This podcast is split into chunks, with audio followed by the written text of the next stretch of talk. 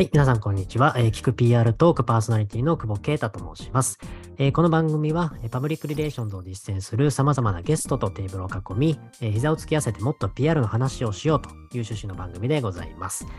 えー、本日はですね、えーまあ、コンテンツや編集という切り口から、えー、ぜひ PR の話をしてみようと思いまして、えー、それならこの方しかいないということでですね、お呼びさせていただきました。えー、顧問編集者をやられている会社、株式会社ワーズ代表取締役の竹村俊介さんです。よろしくお願いします。お願いします。竹村です。竹村さんと何度か、あの、ね、あの、面識ありますけれども、はい。こういう形でちょっとじっくりですね、一度お話したいなと思っていたので嬉しいです。ございます。あの、ワーズさん、あの、顧問編集者をやられてる会社ってことなんですけど、はい、顧問編集者っていうのは簡単に言うとどんな役割というか仕事になるんですか？そうですね、顧問編集者って顧問っていううワードがついてるみたいに、その顧問弁護士とか顧問税理士とか顧問会計士とかか。はいはい。アドバイザーとしてのこう編集者を、えっと、やってるんですけど、まあ、キャッチコピーとしては社長の隣に編集者をっていう言い方をしていて、まあ、企業の経営者の隣で、はいえー、まあ、言葉を司るというかなこうメッセージをうまく伝える、うん、まあ、参謀としてあ編集者をやってますっていうのが顧問編集者になります。あいいですね。じゃあ顧問編集者がたくさんいらっしゃる会社がワーズさんってことですかね？そうですね。メインで動いてるのは、まあ、豊福さんっていう女性とあの僕の2人ではあるんですけど、はいうんうん、その、なんていうんですか、アシスタントも含めて、まだでも4人の会社ですね。うん、なるほど。じゃあ本当にもう経営者に伴走して顧問のように付き添う編集者ということですね。そうですね。はい。面白いですね。もともと編集ご出身だと、あのご出身だと思うんですけど、なんか簡単にこう、これまでのキャリアというか、ご経歴かちょっと紹介いただいてもよろしいですか？そうですよね。はい。もともとずっと出版業界におりまして、で、最後はダイヤモンド社っていうところにいたんですが、うんうん、ダイヤモンド社を辞めて、最初の1、2年は、えっ、と、フリーのライターみたいな形で働いていって、うん、で、その間に作ったのが、えっ、と、一番わかりやすいところで言うと、メモの魔力っていう。はいはい、有名ですね。前田さんの本なんが、まあ、なんかそうやって、ちょっとライターとかフリーの編集で動いていたら、ある時にその経営者の方、まあ経営者の方って、まあ言ってもいいのか、 gumi の国光さんっていう。国光さん。はい。さんが FiNANCiE っていう SNS をローンチする前に、ちょっと自分の思いもちゃんと伝えておきたいんだけど、どうもノートを書きたいんだけども、ちょっとうまく書けないっていうので、代わりにあの話聞いて書いてもらうことできませんかみたいな依頼があって、はいはい、あそんなんでいいんですか？みたいな感じで、うんうん、一人で行って 1時間ぐらいわーって話を聞いて、はい、まとめてノートで出したら結構なんだろうな、2、3000ぐらい、2000ぐらいかな、うん、な月がついて、結構こう、うん、話題になったんですよね。で、はいはい、そう。で経営者の代わりにそう経営者の理念とか思考とかストーリーみたいなのをなんかまとめるだけでこんな喜んでもらえて、それがただのこの PR 記事みたいにあのあんまり読まれないとかじゃなくて、はい、ちゃんとコンテンツとして読まれて、読者の人も、うんうん、読者の人も喜んでもらえたし、そのさんも喜んでるし、うんうん、はい、これ仕事にできそうだなっていうことで、その、まあ、顧問として編集者をやるっていう顧問編集者っていうのを2019年ぐらいからやって、で、同じぐらいに株式会社 WORDS っていう会社も作って、はい、えーなんか地道に3、4年やってるっていうか感じ。あ、そうだったんですね。それがきっかけだったんですね。僕もあの、あの note、その FiNANCiE のノートを読んだ記憶があって、で、そうなんですよ。で、後からそれ知りました。ああれ、竹村さんが実はやってたんで、仕掛けてたんだっていう。そうです。あんな反響あるとは、うん。なかったんですけど、結構、フォーブスに転載され、ウェブ版ですけど、ウェブ版に転載されて、あ、そうなんですね。で、なんかタクシー広告にもなったりとか、なんか、えー、すごい。経済効果的にはまあまあいい感じだそうですよね。とは、はい。じゃあその書籍、そうですね、書籍もあの、この書くのがしんどい、もちろんいただいてたんですけど、ああの、もう、なんかビジネス書ってすごいあの読むのもしんどいじゃないですか。でも、あの読むのもすごい簡単に読めて、すごく読みやすいあの本なんで、ぜひ PR パーソンの皆さんお勧めしたいんですけど、あの僕もなんか、まさに結構どんずばで、なんか、まあ、それこそ例えば、なんだろう、こう、コンテンツメーカーではなくメディアになればいいみたいな話とかもあってうんうん。印象深くて、まさにこういう番組とかもそういう発想から生まれてたりするんですけど、あの、面白いコンテンツとか人って外にたくさんいらっしゃるし、なんかそういう人と、あの、コミュニケーション取りながら、まあ、一緒にコンテンツを作っていくみたいな感覚でやっていくのって、まあ、すごく PR 的だし、なんか、それこそ編み物みたいにこう一緒に作品作りをしていくみたいな、なんかそんな、あの、ことですごくあの持ってたので、めちゃくちゃ共感したなっていうのは印象的でしたね。ありがとうございます。これも結構前でしたっけ？この書籍も。そう、2020年とかかな、3年前ですかね。えー、えこれワーズを立ち上げた後？そうですね。はい。うんうんえて1年目ぐらい、ね、1年経った時ぐらいかな。うんうんうん。なるほどですね。なんか、多分こういう書籍の話とかっていうのもね、いろんなところでされてると思うんですけど、まあ、今日せっかくあの来ていただいたので、あの、最近ちょっとあの、竹村さんの、あの、すごくでツイッターとかも積極的にやられてると思うんですけど、つぶやきで気になるのがあって、うん。あの、いわゆるこう、押される企業とはみたいなことをちょっと、うんあの、つぶやかれてるのを見て、まあ、はい企業がうまくいくためのこうキーワードは推しなのではないかと。で、それが、あの、その分水嶺がコンテキストなの、コンテクストなのではないかはいっていうつぶやきがあって、なんか非常にパブリックリレーションズ的だなと思ったんですよね。う。この推される企業、まあ、いわゆる応援される企業とか愛される企業とは、みたいな文脈でよく僕も考えたことがあったんですけど、はいこれなんかどんなあの背景があってこのつぶやきされたんですか？なんかこう気づきがあったんですそうですね。かこれまでその、そう、顧問編集者をやらせていただいたクライアントさんって、はいはい。何何社あるんだろう。まあ、言っていいとこで言うと、し式学さんとか、うんうんうん。あ言っていいかわかんないからちょっとわかんない。まあ、十何社ぐらいはやってきたと思うんですけど、うん新規のクライアントさんに、あの、なんか話してるときに、ワーズさんがお手伝いしてるところって、なんか応援モードになってますよねっていう、ええあの、おなんかみんなが応援したくなるモードにはいはい。なってますよねっていうことを言ってもらえて、うん。それがすごい 嬉しくて、まあ、式学さんも、あのまあなんか、全然し、リーダーの仮面とか、ああいう本本の存在も大きいとは思うんですけど、まあでも、4、5年前とかから比べると、やっぱり知名度も上がってるし、まあ賛否両論あれど、なんか、ファンもついてるっていうか、うん。っていう状態になってて、で、まあそう、あんまり言えない、言っていいか分かんないクライアントさんばっかりだからあれなんですけど、まあ、はい。こう何かツイートしたりとか、ノートで発信しても、あ、なんかいいねとか、うん。応援しますみたいな風潮になっていく。で、応援モードに入るか入らないかで、結構、ちょっと前だと、え話題になったのは、あの、えっと、スープストックさんとか、そうだったはいはい。うん。されるモードに入ると、なんか、多うん分全てがうまくいく。まあ、もちろんお客さんも来るでしょうし、うんうん対応にも多分効くし、まあ、哲学をすごい分かった人がちゃんと入ってくれるとか、うん。うん。まあ、ゆくゆくはね、投資家とか株主さんとかもうん。応援しようっていうモードになっていくので、はいはい。採用から消費者から投資から、なんか全てがこういいスパイラルで、確かに。ムネードのようになんか上にうんうん行くなっていうので、まあだから応援される、されないっていうのって、まあ言ってみれば、うんでよく推しって最近本当よく聞くなと思って、そうですね。はい、あやっぱなんかこう、なるほど押されるかどうかっていうのがすごい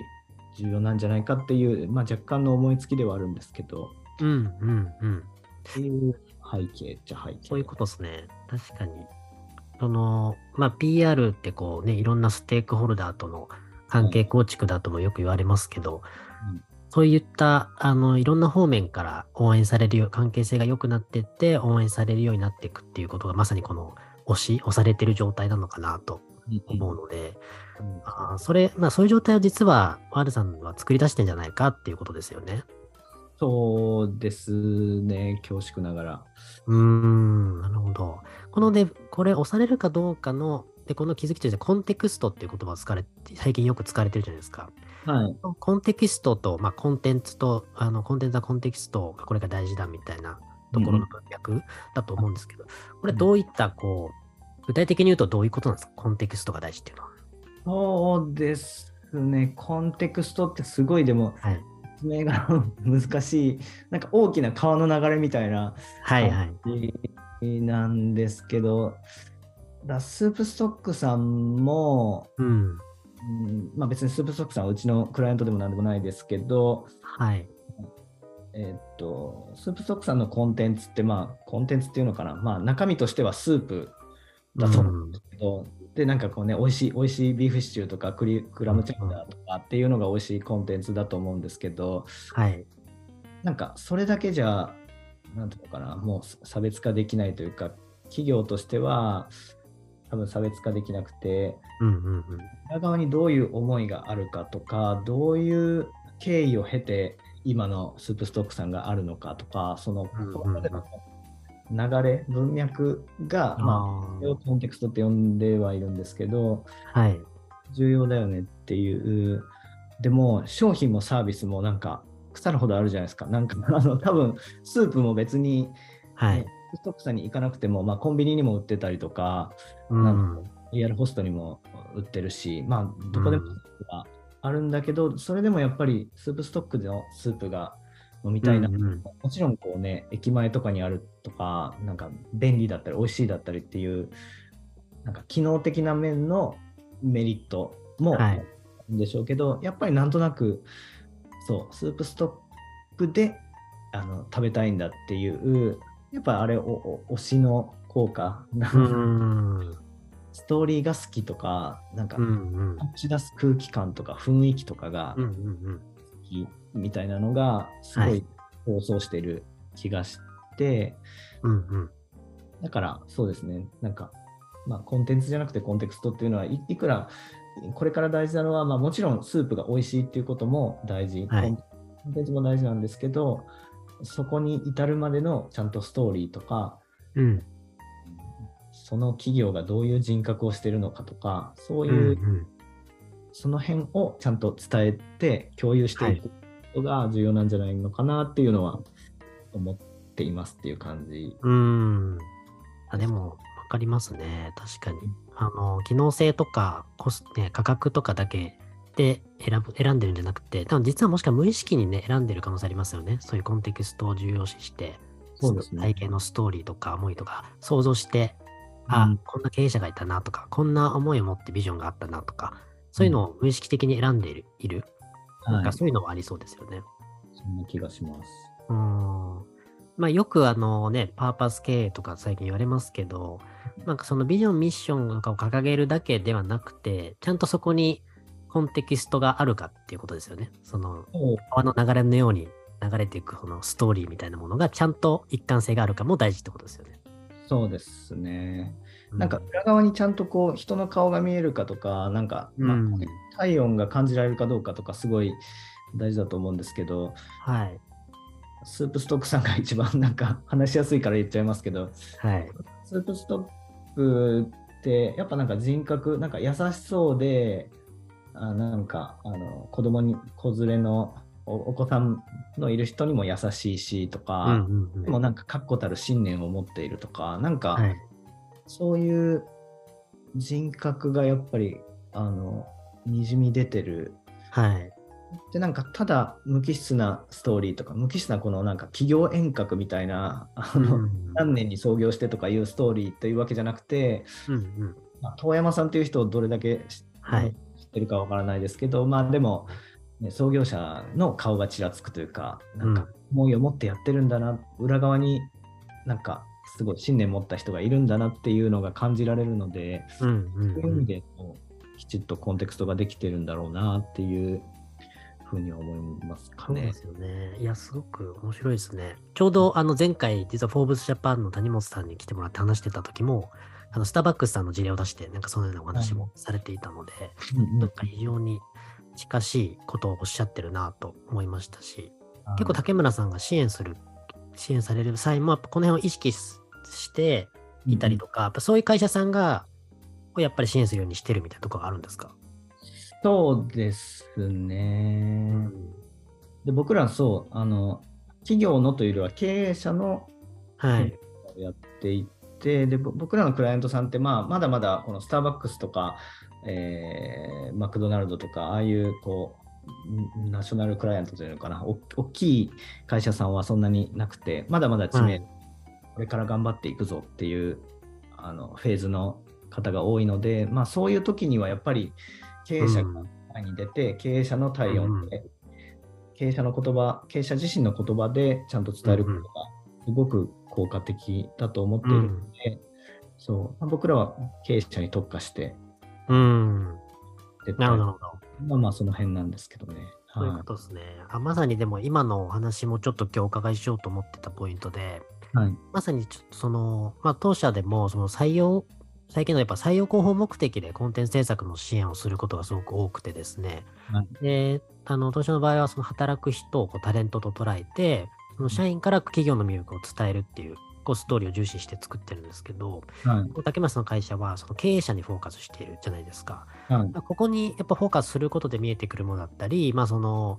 えーできることっていうのもあるのかなと思ってて、この辺の思いもちょっと、あの、深く聞ければなと思ったんですけど、これはもうそういう当初からやっぱ経営者にフォーカスっていうのは変わらないんですか？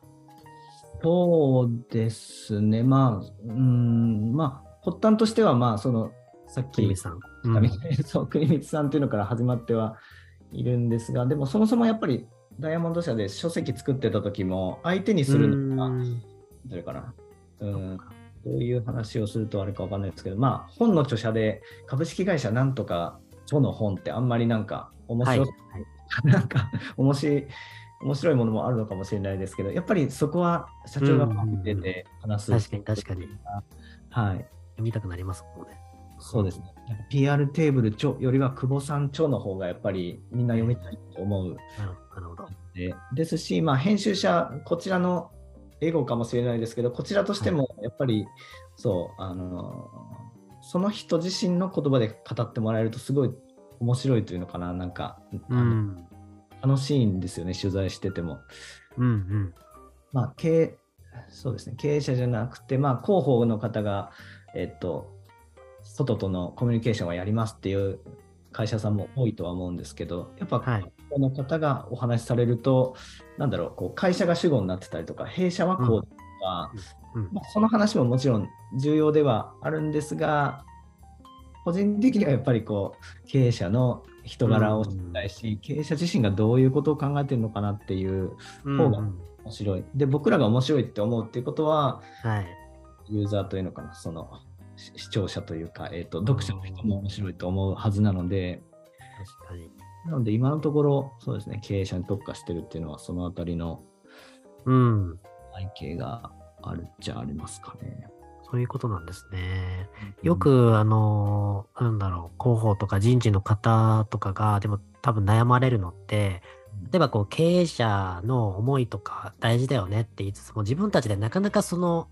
それをどう表現したらいいかわからないとか、はい経営者が全然発信してくれないとかで多分悩んでる PR パーソンも多いと思うんですよ。はいで、多分そういった方もタタイプとしていると思うんですけど、なんかこう、経営者と対峙するときにどういうふうにその辺こう工夫して、なんかこうストーリーだったりコンテクストを作っていくっていうふうにやられてるんですか、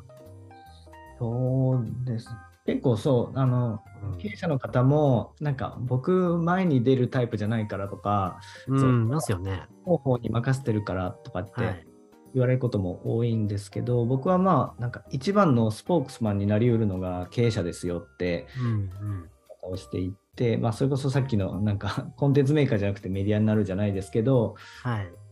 そう、外の世界と、えっと、接点をたった1点作るんであれば、経営者っていうのが一番効果もあるし、うん。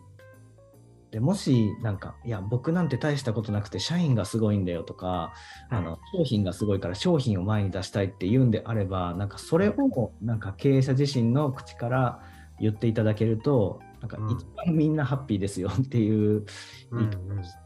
いてでも、なんか経営者自身がスターになったりとか、インフルエンサーになる必要はなくて、ああ、なるほど、なるほど。そこではないですね。うん、会社のスポークスマンになってもらえるだけでいいんですよ。うん、というと、あ、じゃあ、なんか、一肌脱ぐかみたいな あの経営者さんが多いですし、あとやっぱり、あと、そう、なんか、平時ではなくて、ちょっと、はい、今ってすごい変革の時代というか、はいいろんな方が、うん、まあ、チャット GPT とかも話題になりましたけど、うん、AI の出現もあって、なんかこれから会社がどうなるかってみんな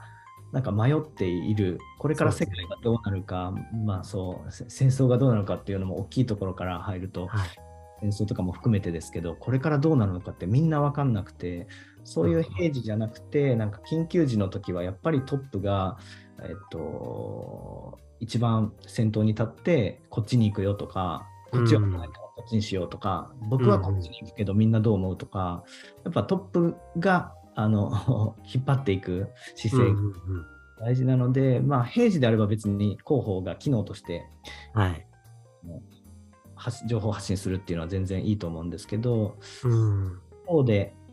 こういう世界がどうなるかわからない時代だからこそ経営者がまあ一番先頭に立って、うん、発信していく必要もありそうですよねっていうようなとかをしてます。そういう話からやっぱり入ってって、まあ、ある意味の、一緒にのの乗せていくじゃないけど、そそのやっぱその気にならないと当然ダメですもんね、経営者自身も。そうですね。そこから入るんですね。そうです。広いなそうです。なんかこれまででそういう話して結構変化した事例とか、それ、経営者がやっぱりそれによって姿勢も変わって発信することで、会社がすごい、あの、よく変化した事例みたいなのってあったりしました？たくさんあるかと思うんですけど。そうですね。はい、もしお話できるものがもしあればと。あ、こちら、36歳で印刷会社の社長になった僕がやり続ける依頼がなんとか立て直した話。あ、これ僕読んだ記憶あります。グラッシー株式会社さん。そうですね。これは印刷会社の社長さんで、はい。えー、お父様が創業者で、うん、2代目の方なんですが、でこの方が、もともとどういうブランディングをしてたかって、印刷会社を隠して、なんかインクの匂いをさせたくないっておっしゃってたんですよ、最最初に。うん、そう。なんかインクって古臭いし、もう印刷会社だったんだっていうことは言いたくない。はい、で、こう、あの実際の事業はなんか社内法を作られていて、はい、社内法の受注をしてでそれで臨転機を回すことで印刷もちゃんと設けられるよねっていうビジネスモデル。で、なんですけど、そう表にはあの社内法やってますっていうよりはなんかインナーブランディングをやってますっていう言い方をしていて、うんうんうん、皆さんインナーブランディングをしましょうっていう啓発を、はい、されていてだから、はい、実はあの出身が印刷会社だっていうのはちょっと隠してたというか、あんまり自分最初は、はい、自分からは言わなかったんですけど、うん、まあ、取材していく中で、やっぱお父様が印刷を立ち上げられて、で印刷会社がなかなかうまくいかない。で、どうやったらこの臨転機を回すことができるだろうかって言ったときに、あ、なんか社内法であれば、それこそ何万人とかいうえー、企業の社内法を請け負ったら、もう何万分もすれるじゃんみたいなところ、うん、社内法事業が立ち上がって、でたまたま JAL さんが、えっと、はい、最初のお客さん、大きなお客さんになって、そこからうまくいきましたっていう話だったんですけど、はい、その話をな、なんで社内法の事業を始めたのかっていう、インナーブランディングって何で言ってるのかっていう過去の、えー、ストーリーを話したことで、結構、うんうんあのそうあの会社社外の人たちにも、うん、いい話ですねって言っている、プラス意外に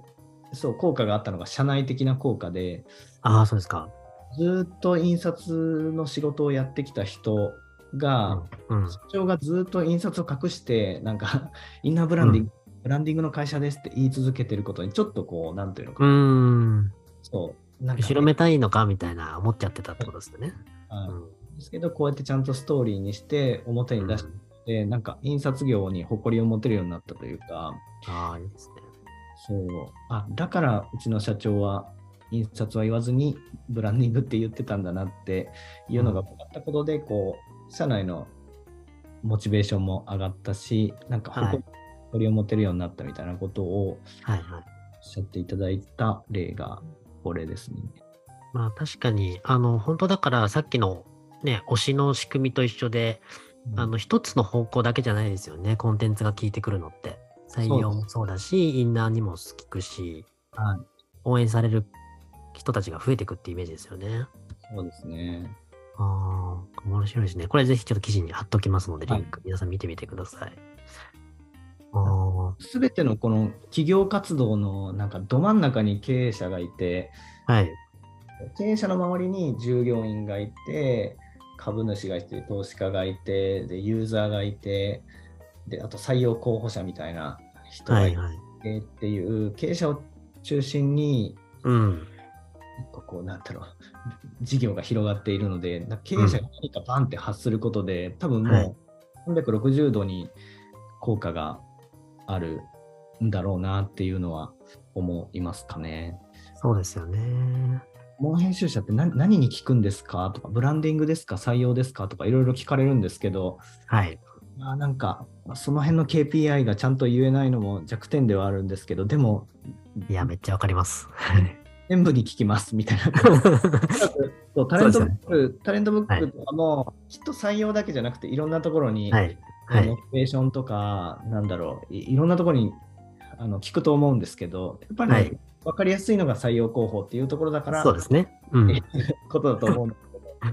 ど。そうですね。やっぱり一番今最近の企業さんの課題で分かりやすいものでやっぱ採用っていうので出てくることが多いですけど、実際はやっぱ社社内にの人たちが読んでこうなりましたとか、はい、株主からこういう反応がありましたとか、これでメディアの取材が決まりましたとか、そういったことはやっぱり増えますよね。発信すること。ねまあ、採用で困ってる人が一番多いっていう、うん。そうですよね。うーん。面白いですね。いや、その辺はでも、なんか一つ竹村さんがやっぱり書籍の編集者をやられてた、で、経営者とずっと向き合ってきたっていうところが、まあそのまま会社の強みという、なんかこうね、変育さになってるのかなと思うんですけど、はい。なんだろう、たやっぱりいろんなメディアを見てきた、あの、媒体を使ってきた竹村さんから見て、その、今、ウェブコンテンツはまあ主流で誰でも発信できる時代ですけど、これからその、企業の発信、情報発信っていうのはどうなっていくと思います？コンテンツっていうのは、結局どこに向かっていくのか、うん、ウェブコンテンツが増え続けていって、はい。PR パーソンもどこで発信したらいいんだろうって多分もう迷っちゃってると思うんですよね。確かに確かに。このあたりなんか、あの、これからワーズさんの事業展開も含めて、なんかどういうふうに考えられてますか？でもまあ、なんかまずはテキストのコミュニケーションが一番、あの、初初対面はやっぱりテキストが一番いいかなとはうん。思っていて、いきなり多分全然知らない人のあの YouTube チャンネルを見るとか、あの TikTok を全然知らないおおじさんの経営者のやつを見るとか、あんまり想定しづらいな、まあボ、 Voicy とかね、あの音声コンテンツもいろいろありますけど、なんかこう、はいファン作りで深めていく上では動画とか音声ってすごいあの効果あるとは思うんですけど、まず最初の点で、あの初めましてをやるのは、なんかうんうん人が一番適してるかな。で、うんうん今のところやっぱりツイッターが、まあうん気軽ですし、ユーザーも多いですし、うん。っていうところでテキストかな。で、その次にまあノートでちゃんと自己紹介をするとか、うんうんうん。そこでなんかこう接点ができたら、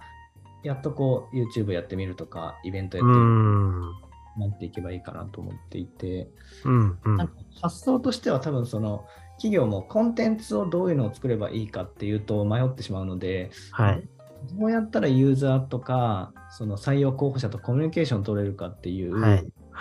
発想に変えた方が多分良くて、はい。全然知らない人とコミュニケーション取るためにはいきなり YouTube チャンネルをやるよりは、あこんにちは みたいな、なんか、ちょっと、知らない人が歩いてるので、あこんにちは、こういうものですけどとか、うん。こんなことやってますとか、そう、こんなこと困ってませんかみたいなのを、まずテキストをちょっとこうジャブを打って、で僕が持ってくれたら、さらにちょっと、うちってこういうことやってるんですよ、みたいな、ちょっとまあ、宗教の勧誘って言うと悪いかもしれないけど、なんか、その全然知らない人にこっちの世界に来てもらうには、うん。っていうのを考えると、まず、そう、テキストでえっと、はい告知をして、で、コミュニケーションを取って、はいはい。ノートでストーリーをちゃんと伝えて、でファンになってくれたら、じゃあちょっとあの動画もやってみましょうかみたいなことがあってもいいかなと思ういます。ん。確かに。だからコミュニケーション。はい。コミュニケーションをするためにはどういうコンテンツを作ればいいかっていう、うん。なるほど。順番がいいかなと思いまああ、いいですね。いや、テキストの力をすごく多分、あの、語って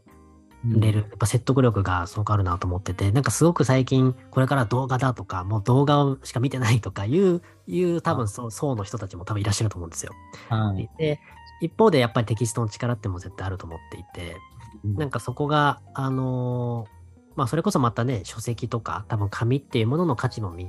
もう一回見直されてると思いますし、はいなんかじゃあそこはまだまだテキストとしては、やっぱコミュニケーション取るには適してるっていう、いうふうに考えられてるところですね。竹松そんな気がしますけどね。動画とか音声って、あ良くも悪くも、なんていうのかな、匂いがあるというか、はいはい。なんというのかな、なんか好きになってもらえるならい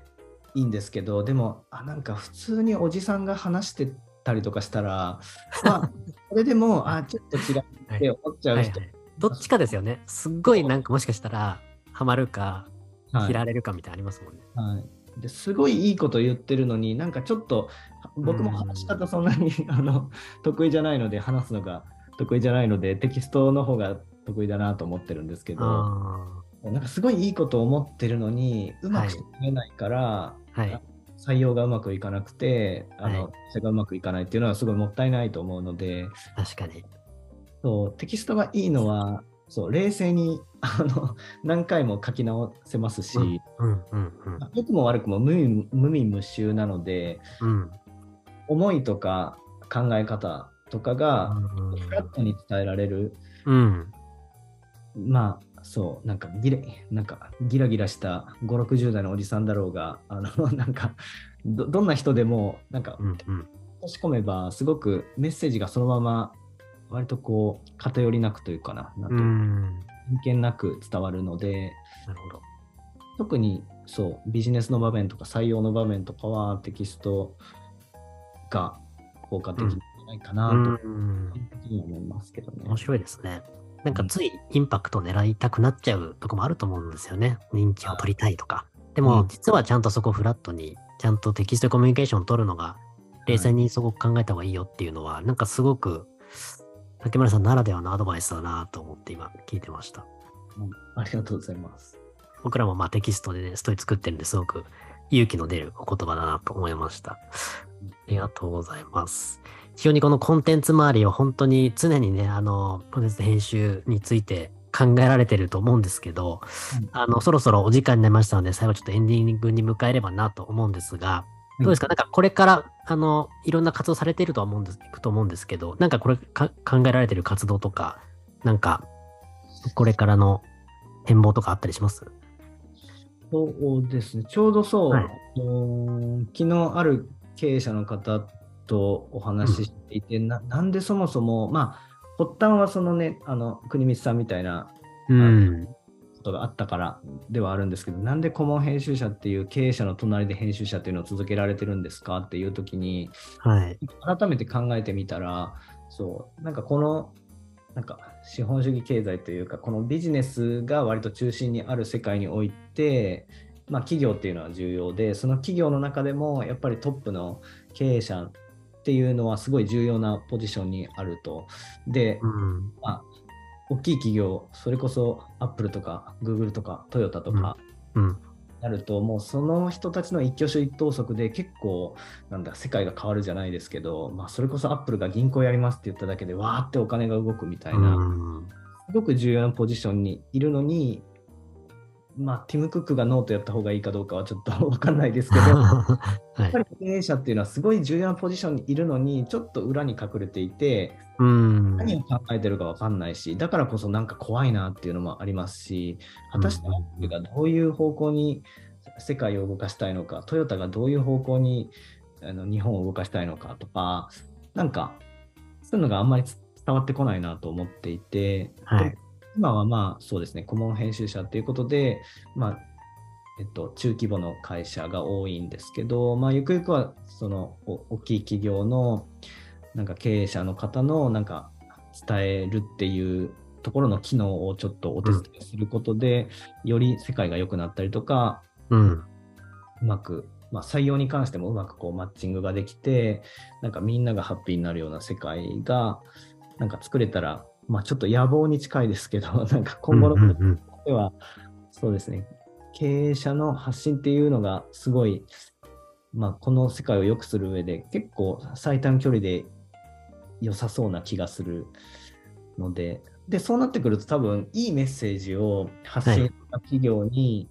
人が集まるようになったりとか、お客さんが集まるようになって、で、なんかちょっと悪い、悪いことはないんでしょうけど、うん。まあ、私利私欲に恥じるようなところは、もしかしたらうまくメッセージが発信できないから、うんうん。そんなにね、うまくいかなかったりとかして、って考えると、ゆくゆくは、そう、やってることは経営者の発信のすを発信をスムーズにすることですけど、はい。結果的に世の中がいい方向に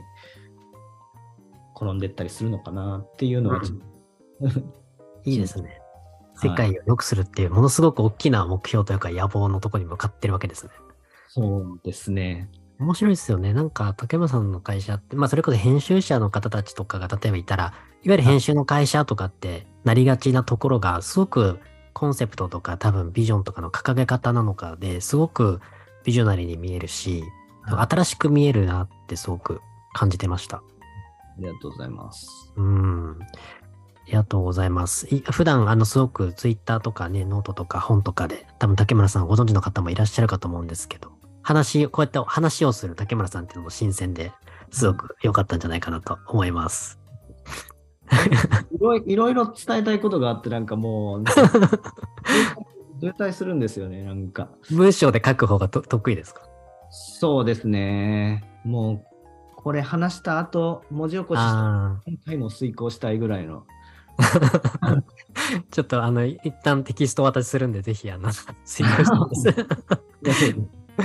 ありがとうございます。じゃあ、あの、そうですね、最後に、あの、これを聞いてるあの人たちも、おそらく書くのがしんどいと思ってる人事広報パーソンいらっしゃると思うので、そういった形に向けたなんかエールなんかを最後にいただけますでしょうか？僕、そう、あの、書くのがしんどいっていううん本の、あ、帯だったかな？あ、帯じゃないか。あの、前書きのところに書いたのが、うん書くな伝えろだったと思うんですけど、あ、そうですね。書こうとするから、なんかどうやったらういい文章が書けるんだろうとか、なんかどうやったら面白くなるんだろうとかってうん、うん。考えがちになるんですけど、伝えようとするのが大事で、うん伝えようとすると、多分誰に伝えるんだろうっていうのを考うん。えなきゃいけない。で、あ、こういう人に伝えたいんだな。え、こういう人に何を伝えたいんだろう。あ、こういうことを伝えたいんだなってやると、自然と書けてると思うので、なんか書くな、伝えろが最後ですね。メッセージということで、はい。いいいですね。伝えることは皆さんやってますもんね、普段からね。きっと。これも考えれば。はいうん、うん。確かに。そう考えたらなんかできそうな気がしてきますね。はい。ありがとうございます。はい。ぜひ皆さん、えー書くな伝えろを意識して、えー皆さん頑張っていきましょう。ありがとうございました。では今日はですね、えー株式会社ワールド代表の竹村俊介さんに来ていただきました。本日はありがとうございました。あ